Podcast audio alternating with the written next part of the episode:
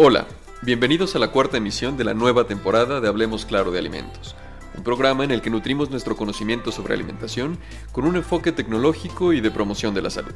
El tema de hoy es Desafíos para el futuro de la alimentación, desnutrición y sobrenutrición.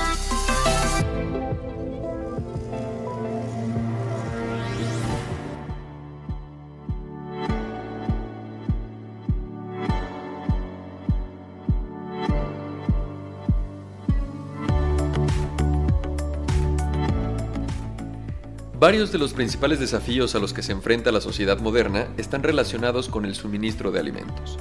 La población mundial crece, así que se vuelve fundamental alimentar a todos sin dañar más el medio ambiente.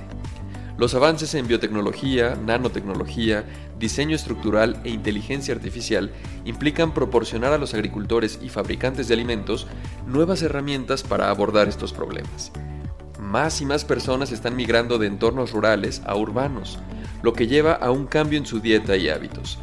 Esto conlleva un aumento en el consumo de productos de origen animal y alimentos procesados.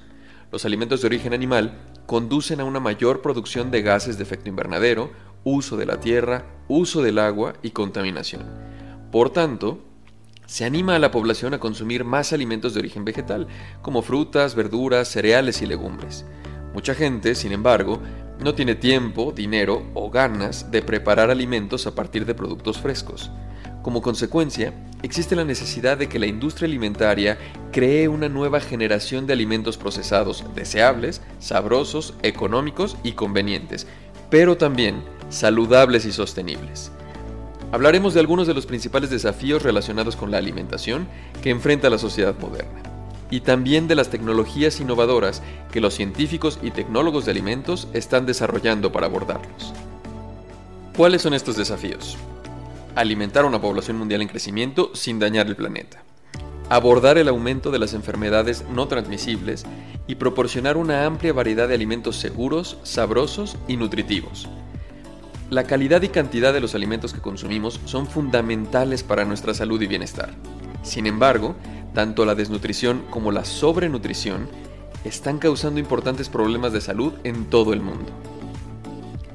La Organización de Naciones Unidas informa que todavía hay más de 820 millones de personas en todo el mundo que sufren de hambre, mientras que la Organización Mundial de la Salud estima que hay más de 2.000 millones de personas que padecen deficiencia de micronutrimentos. Todo esto se puede revisar en la página ourworldindata.org. Por lo tanto, es necesario garantizar que los alimentos de alta calidad lleguen a las personas que padecen hambre y desnutrición. Muchos problemas en la distribución de alimentos se deben a la pobreza extrema y los conflictos locales que requieren soluciones políticas. Sin embargo, algunos de estos problemas pueden ser abordados a través de soluciones tecnológicas.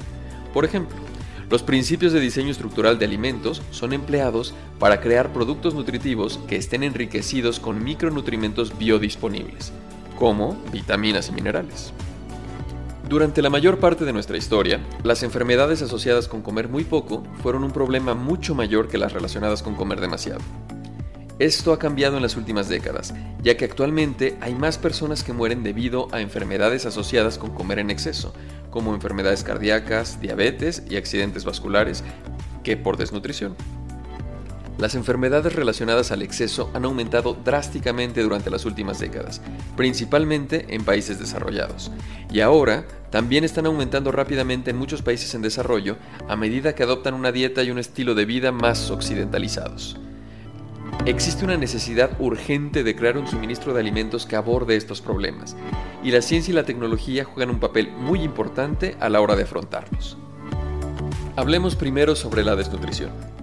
Como mencionamos anteriormente, el hambre y la desnutrición suelen estar asociadas con la pobreza extrema y con conflictos armados, lo que significa que muchas de las soluciones necesarias para abordarlos dependen del desarrollo económico y las acciones políticas.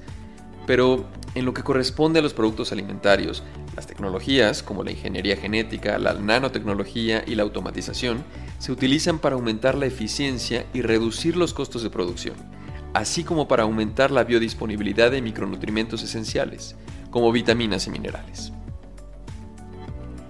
Respecto a la sobrenutrición, Una de las principales causas de aumento de las enfermedades crónicas relacionadas con ella en los últimos años es el aumento de las calorías totales consumidas, que depende de la densidad calórica de los alimentos, pero también de la cantidad de comida ingerida.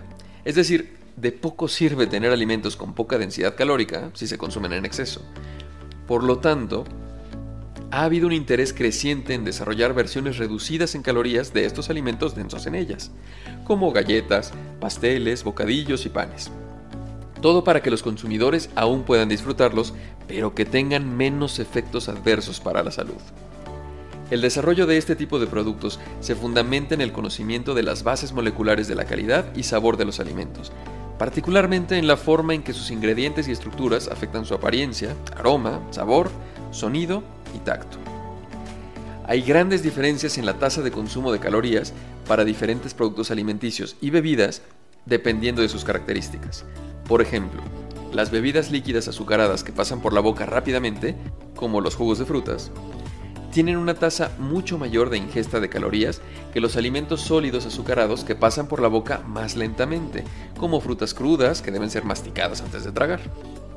Es por eso que la investigación se dirige a rediseñar los alimentos para reducir la densidad calórica y permanecer dentro de la boca durante un periodo más largo mediante la creación de estructuras de los alimentos que son más difíciles de descomponer dentro de la boca durante la masticación y con ingredientes más saludables o con menos calorías, como proteínas y fibras. Un mayor tiempo de masticación al tener estructuras más complejas contribuye a la saciedad. También lo hacen los alimentos ricos en proteínas y en fibra.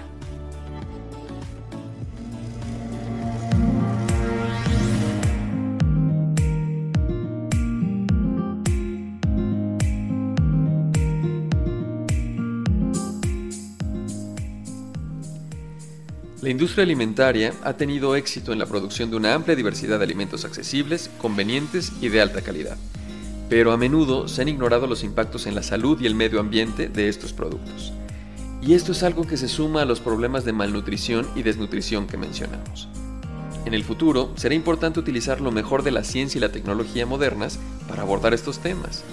Esto requerirá que los científicos de la alimentación piensen de forma más creativa, así como que los de otros campos continúen aportando sus perspectivas y experiencia, como los biotecnólogos, informáticos, ingenieros genéticos, nutricionistas, nanotecnólogos, profesionales médicos e incluso psicólogos.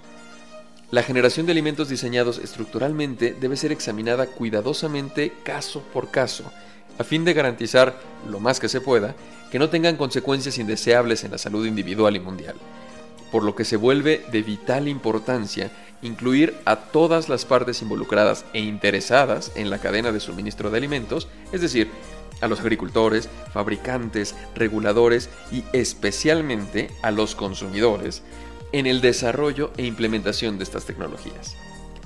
Considerar cuidadosamente los problemas sociales, ambientales y económicos asociados con la aplicación de las tecnologías en el procesamiento de alimentos, con un foco particular sobre los posibles impactos en la salud y el medio ambiente, lo que incluye campañas educativas respecto a cómo tener una dieta correcta, tomando en cuenta los recursos al alcance de cada persona en su contexto, por citar un ejemplo, pues esto no solo es importante, sino necesario.